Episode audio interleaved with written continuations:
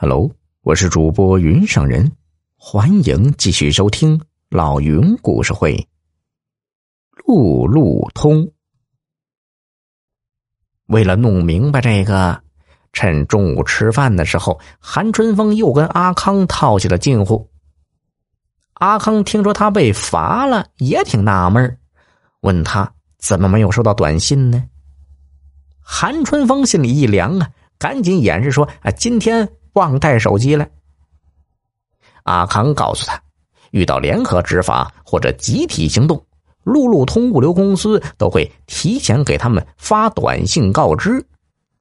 如果不听他们的，被罚了就得自认倒霉。说着，阿康给他看短信。只见第一条短信上写着：“从几点开始，在哪个路口联合执法。”提醒司机不要从此路口经过。第二条短信通知执法结束，从哪条线路撤离？提醒司机注意。韩春风看是心惊肉跳，他奶奶个腿的！没想到这帮猴崽子还有这么一手。不过这也难不倒韩春风，他很快就想到了解决的办法，那就是。以后啊，多个心眼儿，处处留意其他带标志车的动静。在路上看到他们停下，他就赶紧也跟着停下。等人家开始走了，他就再跟着走。这样跑了一个多月，一直是平安无事啊。韩春风又开始洋洋得意起来，只要平时自己小心一点，一个月呀就能省下四千块钱呢。可人要是不走运，喝凉水都能塞牙缝。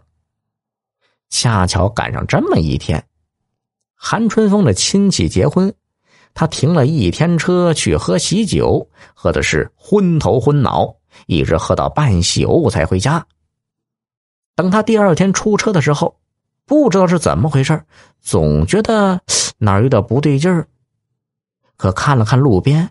没有一辆货车停下来躲避检查，这就说明一切正常啊！放心大胆的开吧。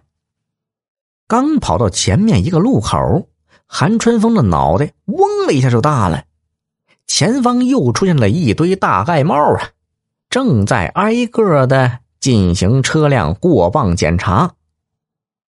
到这个时候，韩春风才觉出是哪儿不对劲儿了。那就是今天别的货车好像都没有超载，唯独他的车超了好几倍。这次人家既不罚款也没扣分，直接把他的车开进停车场给扣下来。这一下韩春风慌了神啊！这到底出啥事了？怎么就会我一个人超载呢？韩春风又找到阿康，一打听，原来。事情出在坑洼不平的公路上，由于不少大卡车长期超载，把路给压坏了。昨天呢，有位上级领导从本市外环路过，竟然被颠的心脏病复发。更可气的是，等救护车拉着这位领导去抢救的时候，又不知道从哪儿冒出一辆大货车，因为超载太多，刹不住车呀。直接撞到了救护车的屁股上，差一点要了领导的老命。韩春风这才明白，为什么今天会严查超载。他假装懊恼的直跺脚，说道：“哎呦，真是不走运呐！我今天又忘带手机了。要是看到了路路通发的短信，我今天也就不会超载了。”阿康没好气的看了他一眼。还路路通个屁呀！那家公司昨天就被查封了，和他们勾结的几个腐败分子也被查了出来，移送到了司法机关呢。